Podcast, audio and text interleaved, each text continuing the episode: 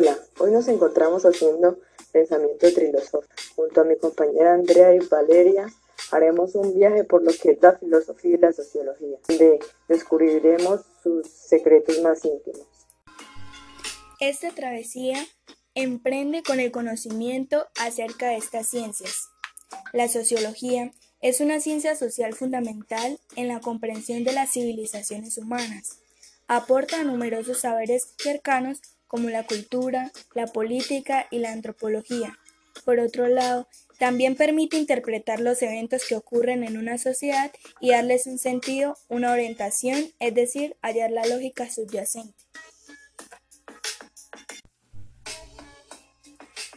Se entiende por filosofía a la reflexión metodológica que expone el acoplamiento del saber y los límites de la existencia.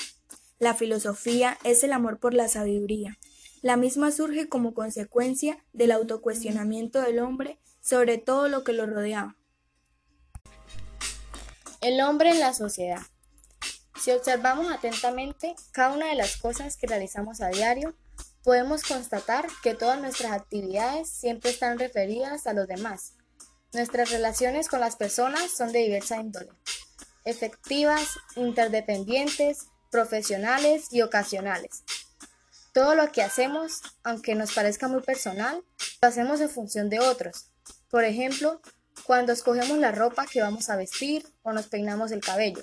Lo hacemos pensando en los demás, en que nos vean bien. En esta aventura también podemos encontrar relaciones, como la tuya con tu novio, que se complementan el uno al otro. En este caso, se encontramos la sociedad y la cultura, que también se pueden dividir en la población y la vinculación, una continuidad y una cultura. La población son un grupo de individuos y la vinculación es la solidaridad entre estos individuos. En este tiempo de cuarentena por el que estamos pasando, todo el mundo debería hallar en sí una vinculación ante el compañero, pues porque es una situación difícil y debemos ser solidarios con los demás.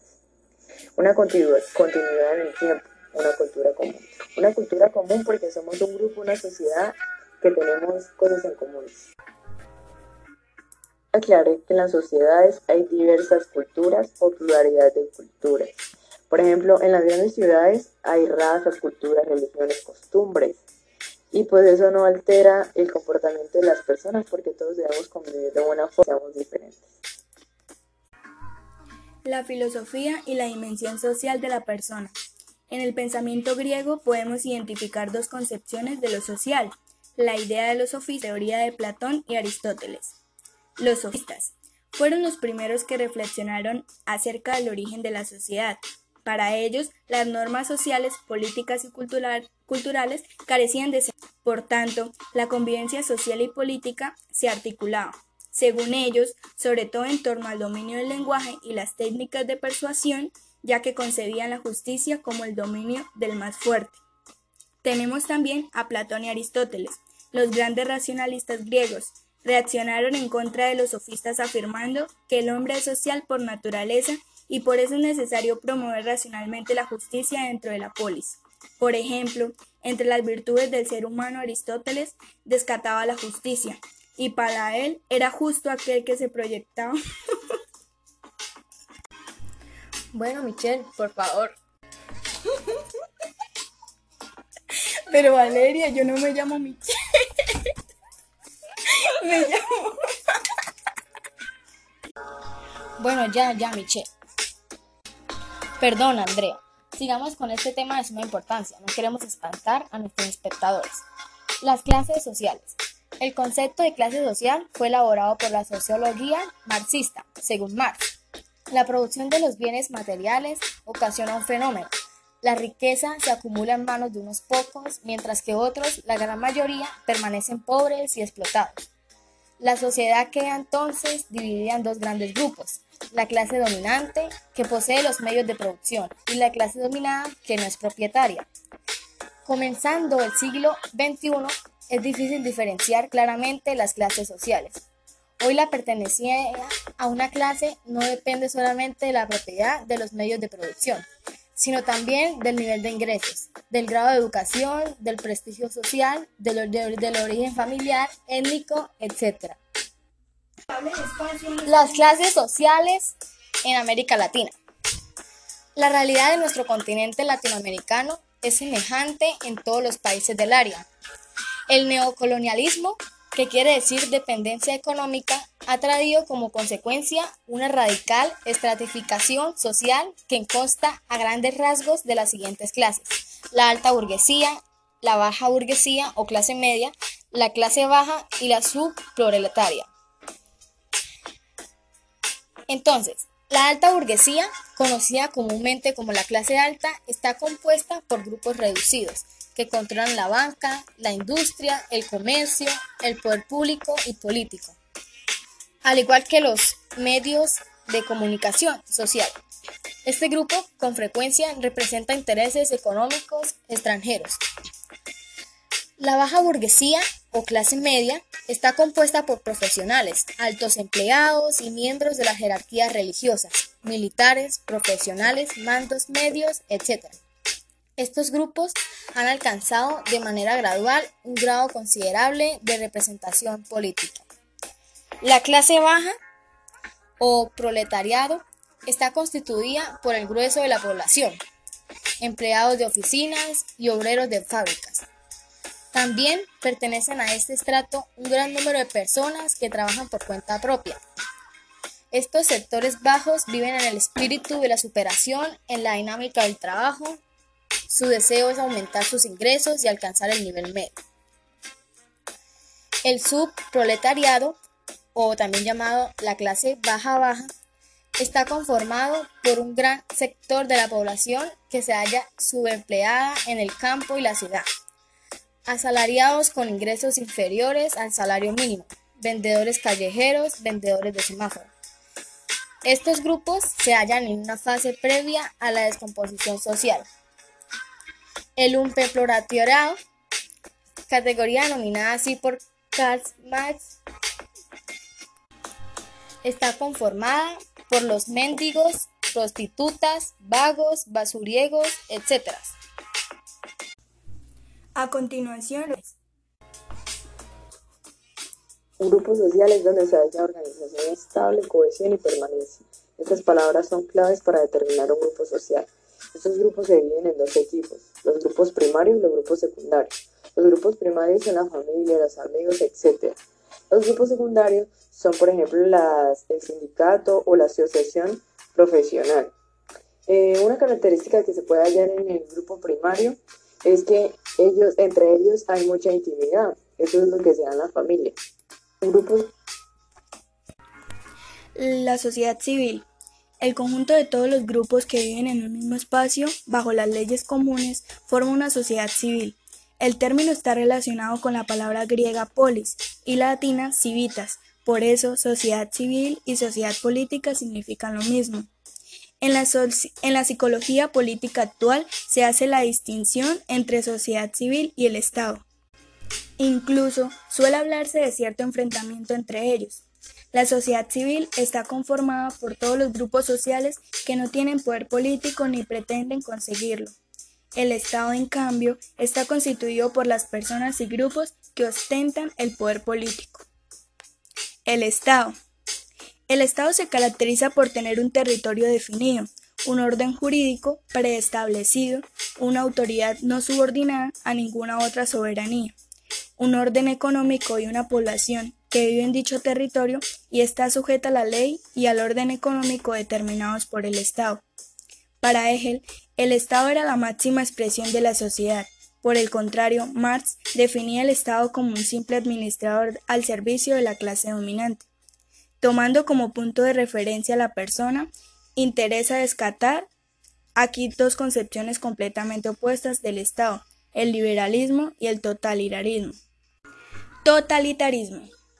El liberalismo sostiene que el Estado debe reducir su labor a mero espectador de la actividad de los individuos y los grupos. El totalitarismo, por su parte, otorga al Estado poderes que invaden la esfera privada y regulan todos los aspectos de la vida social. Frente a ellos, el Estado de Derecho aparece como una construcción racional que pretende garantizar el disfrute igualitario de todos los derechos de la persona. El Estado de Derecho. Estado de Derecho es un concepto de dos componentes. Por un lado, el Estado como poder político concentrado y por otro el derecho como conjunto de normas. El Estado de Derecho es un poder limitado por el derecho. En el Estado absolutista, el soberano es el rey. Él es poder que está por encima de todos. Es el que unifica todas las funciones del poder político y no admite límite ni contrapeso ni crítica para limitar el Estado absolutista, va surgiendo el Estado de Derecho. En el Estado absolutista, el poder se instituye desde arriba, no surge del pueblo, sino del poder mismo.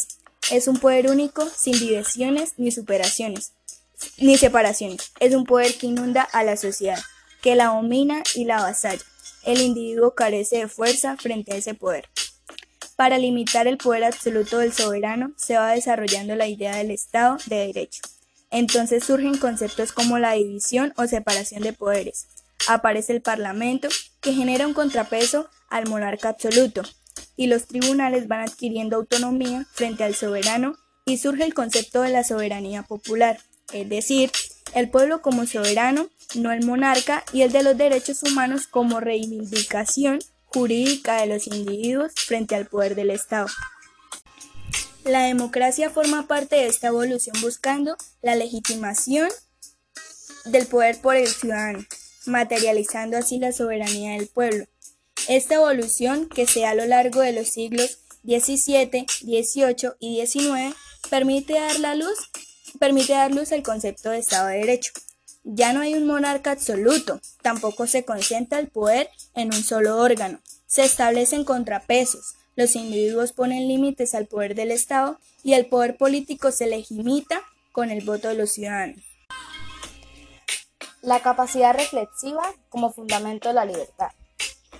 Para hablar de la libertad humana es necesario hacer referencia a la realidad personal de todo hombre.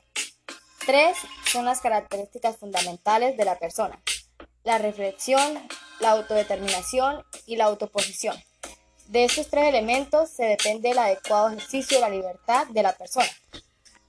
A diferencia de los animales, el hombre posee una reflexión completa, es decir, que tiene la capacidad no solo de reconocer su entorno, sino de conocerlo y comprender que se conoce a sí mismo en la medida que conoce. En esta relación, el hombre identifica su sentido de la vida, de las relaciones sociales y trasciende lo simplemente orgánico e irracional, construyéndose como un ser individual, capaz de ejercer su libertad de opción frente a las circunstancias y posibilidades. Libertad y responsabilidad. Se dice que el hombre es un sujeto de opciones libres.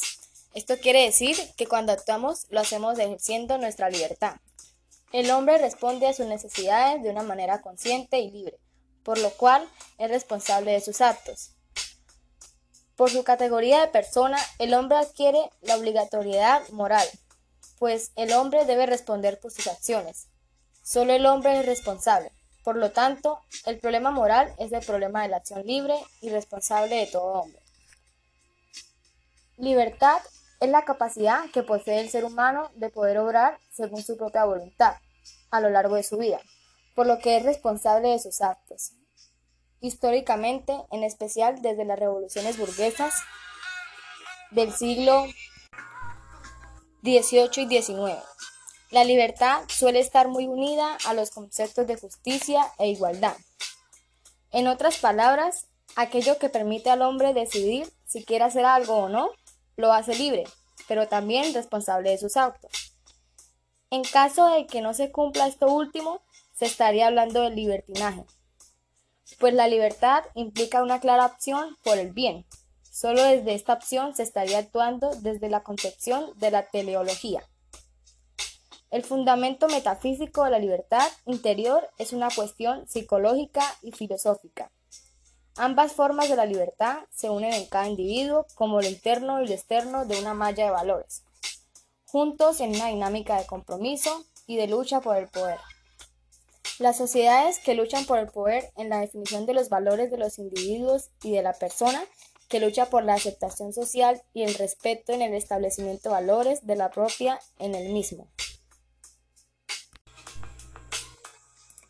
La cultura como realidad social. La palabra cultura tiene diversos significados. Puede ser los conocimientos que posee, posee una persona, actividad espiritual, las creencias, el arte, la moral, los modos de solucionar los problemas, etc. Eh, pues en este último sentido, la cultura comprende un aspecto material que se refiere a la esfera del trabajo, a la técnica y a los productos industriales. Eh, las creencias, los valores, la costumbre y la norma, la norma de conducta. En este último sentido, la cultura comprende un aspecto material que se refiere a la esfera del trabajo, a la técnica y a los productos industriales, y un aspecto espiritual que comprende la ciencia, el arte, la literatura, las creencias, los valores, la costumbre y las normas de conducta. El hombre condicionado por la cultura. El hombre, a causa de su irrenunciable condición de ser social, recibe la influencia beneficiosa o perjudicial del ambiente cultural en el que vive. Esta influencia puede concentrarse en los siguientes aspectos. El hombre participa en las ideas, creencias, costumbres y valores o modos de apreciar y valorar las cosas, propios de la sociedad en que vive. En su manera de ser y de obrar, el hombre acepta o rechaza su cultura, pero Incluso cuando lo rechaza, solo lo hace en parte y su reacción está siempre influida por el ambiente. El hombre siente necesidad de vivir según las características materiales de la sociedad en que vive. El hombre autor de la cultura. El hombre no solo recibe influencias de la cultura ambiente, sino que él mismo es creador de la cultura. En efecto, la cultura no es algo que nazca espontáneamente y de modo extraño al hombre. El autor y promotor de la cultura es siempre el hombre histórico. La cultura es el modo de vivir que el hombre adquiere de los demás hombres, antepasados o contemporáneos, pero también la parte de saberes e interpretaciones que transmite a los demás. Así, podemos hablar globalmente de una cultura universal, de culturas nacionales o locales y de culturas de clase, cultura burguesa, cultura obrera, a veces enfrentadas unas a otras. Pero en realidad quienes se enfrentan o quienes coinciden son los hombres que crean, reciben y modifican o se adaptan a esas formas culturales. La cultura es el factor que diferencia radicalmente a las sociedades humanas de las llamadas sociedades animales y a las sociedades entre sí. Una cultura es el resultado de todos los elementos espirituales, intelectuales, artísticos, religiosos y científicos que una sociedad ha ido cultivando a través del tiempo. El conflicto social. La mayoría de las personas se adaptan a la cultura de una sociedad, a sus exigencias de comportamiento y asumen además una actitud pasiva frente a las estructuras. Sin embargo, hay algunos grupos que adoptan actitudes inconformistas, es decir, que no aceptan las pautas culturales ni los mecanismos de socialización normales de su sociedad.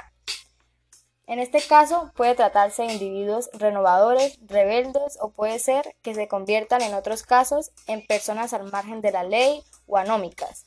Esto es, que no aceptan norma alguna para la integración y la convivencia sociales.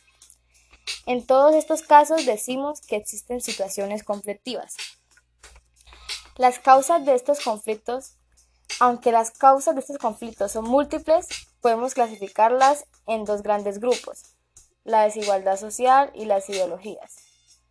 La desigualdad social está entre los miembros de una sociedad que se puede dar a nivel económico, político, cultural o laboral.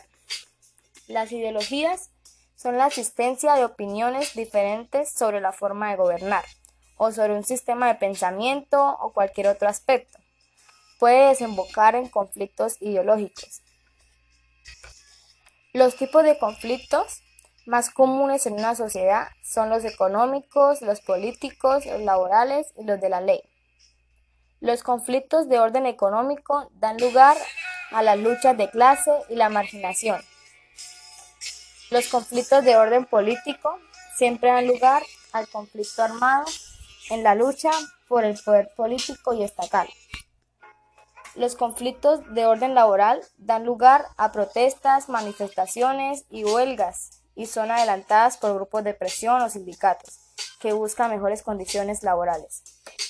Los conflictos de ley son causados por la delincuencia organizada que se enfrenta a los organismos de seguridad del Estado. Dejando de lado los conflictos de ley, los demás conflictos sociales se pueden arreglar mediante la conciliación entre los contenedores, las treguas que se convierten en arreglo definitivo o la imposición. La marginación. La sociología y la antropología prestan cada vez más interés al fenómeno de la marginación social. Este hecho tiene fundamentalmente causas económicas y culturales. El poder político es consciente de que en todas las áreas metropolitanas de las grandes ciudades están surgiendo grandes cordones de pobreza y de delincuencia. La marginación es el resultado de la indiferencia social, ya que no existen políticos eficaces para integrar a los marginados, quienes son repudiados por las clases más favorecidas. Bueno, espera, espera, Andrea. Hay un dato muy importante que deberían saber nuestros espectadores sobre la diversidad de pensamientos entre la filosofía y la sociología. Aunque están dentro de una misma rama de la ciencia llamada ciencia empírica y una sobrada llamada humana y social, así que se podría decir que esta sería una de sus similitudes. Sí, Valeria. También debemos tener en cuenta que hay que darles a conocer por qué están impulsadas, pues estas dos ciencias están a la solución de incógnitas. Sí, su relación. Pues la sociología estudia la estructura y cambios de la sociedad. Estos cambios son fundamentados en ideas filosóficas, ya que cualquier lineamiento político, social o cultural parte de una idea o un cuestionamiento. La filosofía y sociología no solo están estrechamente relacionadas porque la segunda se haya creado a partir de la primera, sino porque aunque persiguen fines diferentes, estos pueden ser complementarios, especialmente cuando se trata de hacer una sociología aplicada o si se requiere una ingeniería social. La filosofía puede reflexionar a partir de los datos que estas ciencias sociales nos ofrecen, pero debe ir más allá la filosofía no se puede conformar con lo que las cosas son en la realidad, sino que bien se puede plantear como podrían ser en una situación ideal. ¿Cómo debiera ser la sociedad para que cada hombre y mujer pudiera desarrollarse plenamente como seres humanos? Es ya una pregunta filosófica, como, como lo es también preguntarse qué tipo de hombres y mujeres, qué tipo de grupos o comunidades ha producido la sociedad actual. La relación entre la sociología y la filosofía es muy estrecha, a tal punto que existe la filosofía social que se encarga del estudio del comportamiento social, en especial en los humanos. Comparte con la sociología su objeto material, la sociedad, pero mientras que la sociología estudia cómo son las relaciones en y entre las diversas comunidades, la filosofía social apunta a saber cómo deben ser esas relaciones para que realmente se formalicen como una perfección para el ser humano. Asimismo, imparte con la ciencia política la racionalidad jurídica en la sociedad para que todo ello sea eficaz en la práctica. La esencia misma de la filosofía social la constituye el concepto de relación. En cuanto a la sociedad, no es sino un conjunto de relaciones libremente constituidas entre los hombres desde su remota antigüedad. Por tanto, la filosofía social se centra en el estudio del hombre, en cuanto a ser libre y relacionable, pues su esencial sociabilidad no puede sino proceder de la creatividad consustancial a su naturaleza. Solo desde su libertad se entiende la sociedad como una determinación de su propia voluntad y por ello es responsabilidad colectiva del grupo que la constituye. Pero lo que más nos interesa es su diversidad de pensamiento. Cada ciencia estudia sus propios objetos por causas razones inmediatas nos proporciona conocimientos solo para determinadas esferas de la realidad. La filosofía, en cambio, estudia su objeto por las razones últimas o más generales. La filosofía traspasa los postulados científicos y llega a una visión coherente del universo por sus razones más profundas. El objeto de la filosofía se diferencia del de las demás ciencias, que estudian esferas concretas de la realidad. ¿En qué consiste esta diferencia? La física, la mecánica, la biología y otras estudian las llamadas leyes parciales, es decir, las que explican el desarrollo de una parte determinada de los fenómenos de la naturaleza. La filosofía trata o estudia las leyes más generales, es decir, leyes que sirven de base al desarrollo de todos los fenómenos de la naturaleza y el pensamiento. Las ciencias experimentales subrayan la necesidad de la experiencia sensible, pues las leyes de la naturaleza no se deducen de ciertos principios, sino que tienen que observarse de un modo sensible, aún utilizando la experiencia método experimental. La filosofía insiste en el método racional y en el uso del entendimiento, gracias al cual es posible captar las esencias, los primeros principios y las causas supremas que fundamentan el universo. Se considera la filosofía una ciencia rectora por dos razones. La filosofía rige a todas las demás ciencias porque fundamenta los principios de ellas. La filosofía es ciencia rectora porque da pautas o normas que rigen la conducta humana basándose en el análisis de la naturaleza, del hombre y de sus exigencias.